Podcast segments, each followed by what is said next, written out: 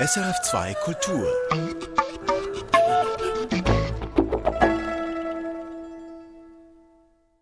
SF2 Kultur aus dem Kultur- und Kongresszentrum Luzern.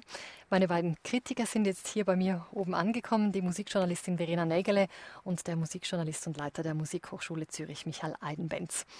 Gerade noch im Konzertsaal, jetzt schon bei mir hier oben in der Moderationskabine, Bruckner noch im Ohr. Wie hat Ihnen die Interpretation dieser neunten Bruckner gefallen? Revolution ist ja der Titel des diesjährigen Lucerne Festivals. Die neunte Sinfonie, vor allem der erste Satz, gilt als revolutionär. War jetzt die Interpretation für Sie hier auch revolutionär? Michael Einwenz. Ja, Sie sagen es, die Eindrücke sind noch sehr frisch, wenn man da direkt äh, nach dem letzten Ton nach oben eilt und kaum äh, Zeit hat, darüber nachzudenken. Es ist eine Interpretation ähm, von Bruckner, auch von Schubert, darauf werden wir noch kommen, über die es sich lohnt, ein bisschen nachzudenken oder nachzusinnen, die mir persönlich sehr viele Fragen offen lässt, muss ich sagen. Also es ist nicht ein Konzerteindruck, wo man jetzt ähm, vollen Herzens und mit enthusiastischem Überschwang auf die Straße geht und allen sagt, dass, jetzt, dass man jetzt einer Sternstunde beigewohnt hat, sondern man geht ein bisschen still raus und denkt noch über ziemlich vieles nach.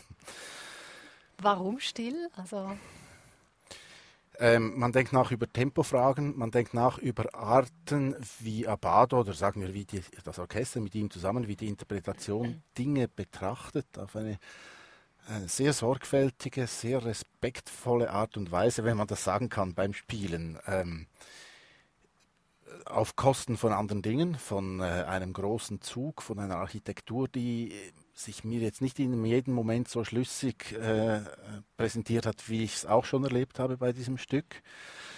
Ähm, aber auf eine sehr eindrückliche und ja, ist ein bisschen abgegriffen, vielleicht sehr weise Art, irgendwie die Dinge anzuschauen. Und darüber möchte ich gerne noch ein bisschen nachdenken. Vielleicht haben wir im Gespräch die Gelegenheit. Frina Nägele, was ist denn Ihr Eindruck? Ja, zwei Dinge, die ich da gerne aufnehmen möchte. Das eine ist das leise rausgehen. Das hat natürlich auch mit diesem Schluss zu tun, der leise verklingt, der aber, und das hat mich sehr überzeugt, nicht einfach resignierend ist, wie das vielleicht der Fall sein könnte nach diesem großen Ausbruch, nach, diesem, nach dieser Explosion, dass das nicht ins Nichts geht, sondern etwas Tröstliches hat. Und deshalb für mich auch nicht dass äh, etwas fehlt am Schluss. Das habe ich jetzt hier wirklich das Gefühl gehabt, ich bräuchte jetzt nicht einen vierten Satz, weil es ja eigentlich ein Fragment ist. Das ist das eine. Das andere, äh, was schon angesprochen worden ist, ist natürlich die Tempofrage. Also gerade beim ersten Stück bei Schubert ähm, ja, hat man sich da schon gewundert, wie langsam das ist, wie, wie der zweite Satz fast ins Nichts geht. Und umso erstaunter war ich dann und verblüffter auch, wie diesseitig und wie kraftvoll dann Bruckner, insbesondere auch der erste Satz, dahergekommen ist. Also das war für mich dann doch eine gewaltige Überraschung. Der erste Satz bei Bruckner, da spannt ja wirklich einen unglaublich langen Bogen, das ist ja über 20 Minuten. Wie, wie haben Sie diesen Spannungsbogen gehalten, das Orchester Navado? Ja, eben. Ich, ich, ich war mir da nicht so ganz sicher. Man weiß nie, was liegt auch an einem selber und wie ist man selber so disponiert beim Hören. Ich habe nicht, ich würde jetzt nicht sagen, dass ich den großen Spannungsbogen, wie man es eben manchmal so erlebt, diesen typischen Bruckner Spannungsbogen, der ja nicht organisch so schön immer von einem zum anderen führt und am Schluss ist fertig, sondern da stehen die Dinge da, dann kommt was anderes. Man hat gleichsam das Gefühl, was schon war, geht irgendwie noch weiter, aber wir hören es halt gerade nicht und kommt dann wieder.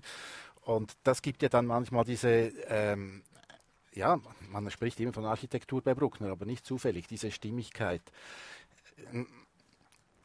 bei mir eben, es war eher ein, ein Eindruck von, von Detailbetrachtung, von Detailgenuss, nicht von Breittreten, keinen Moment im ganzen Abend. Das äh, rechne ich der Aufführung extrem hoch an, dass bei all diesen langsamen Tempi nicht eben das, das äh, zerstörerische oder das, das selbstgefällige Breittreten einges sich eingestellt hat, sondern ebenso Respekt dem Detail gegenüber.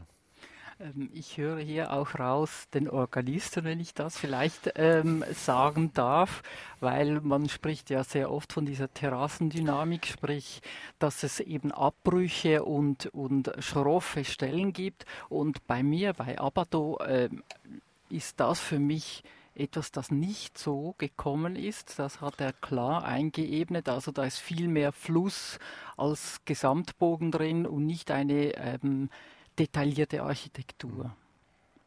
Ist ja noch interessant, wenn man Abado von hinten betrachtet, hat man gar nicht das Gefühl, dass da eine so große Spannung in seinem Körper ist. Und trotzdem ist ja dann so, dass das Orchester dann doch oft mit sehr großer Intensität spielt. Also gerade wenn man jetzt auch zum Beispiel dieses Scherzo anhört.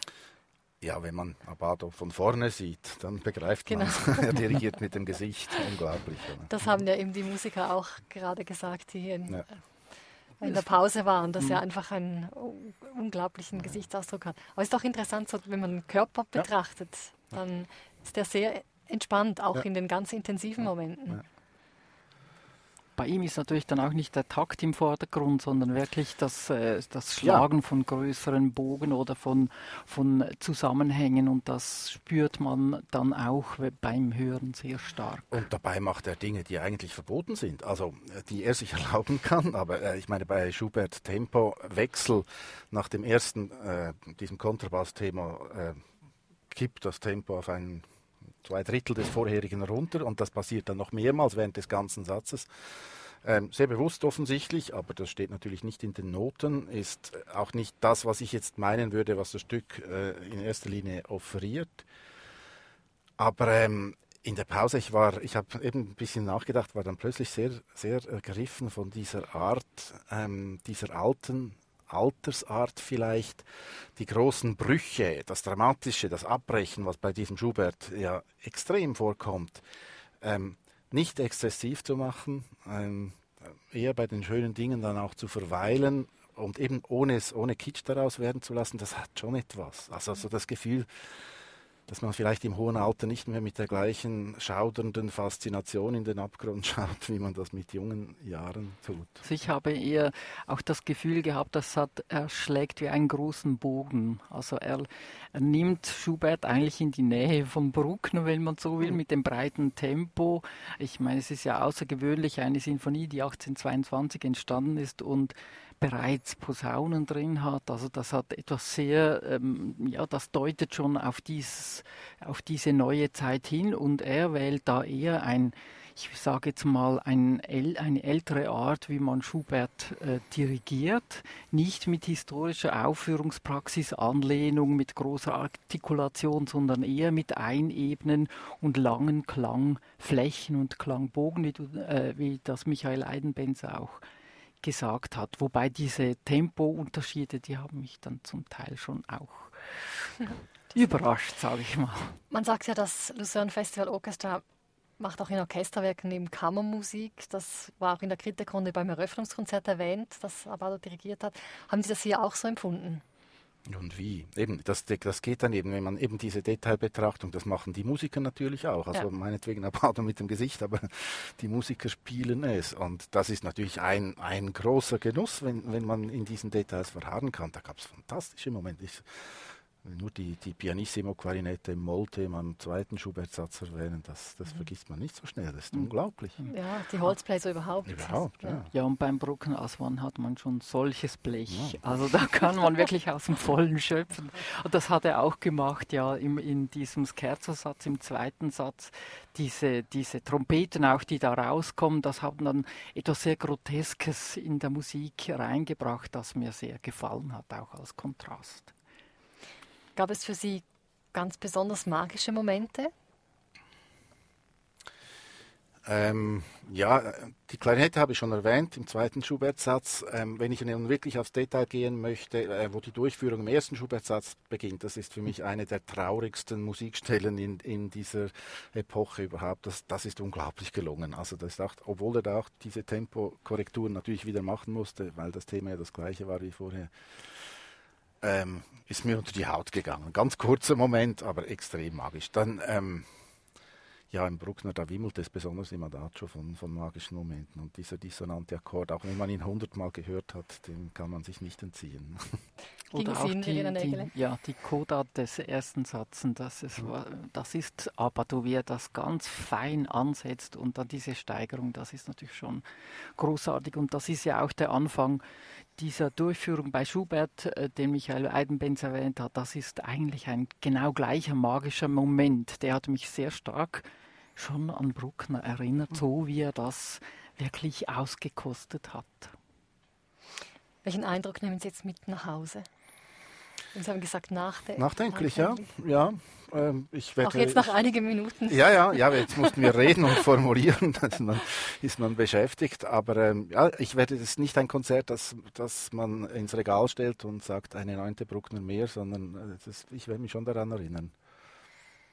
Nachdenklich auch in dem Sinn, eben wegen dieser beiden Werke, diese Kombination dieser beiden sogenannten unvollendeten Werke, die hier ein, eine Gesamtheit gebildet haben. Und das hat mich sehr fasziniert und das nehme ich sehr stark mit jetzt in die Nacht hinaus. Dann danke ich Ihnen ganz herzlich für diese Kritikerrunde, Verena Nägele, Michael Eidenbenz. Unsere Kritikerrunde, die können Sie übrigens auch nachhören im Internet unter srf.ch. Erfahren Sie mehr über unsere Sendungen auf unserer Homepage srf.ch.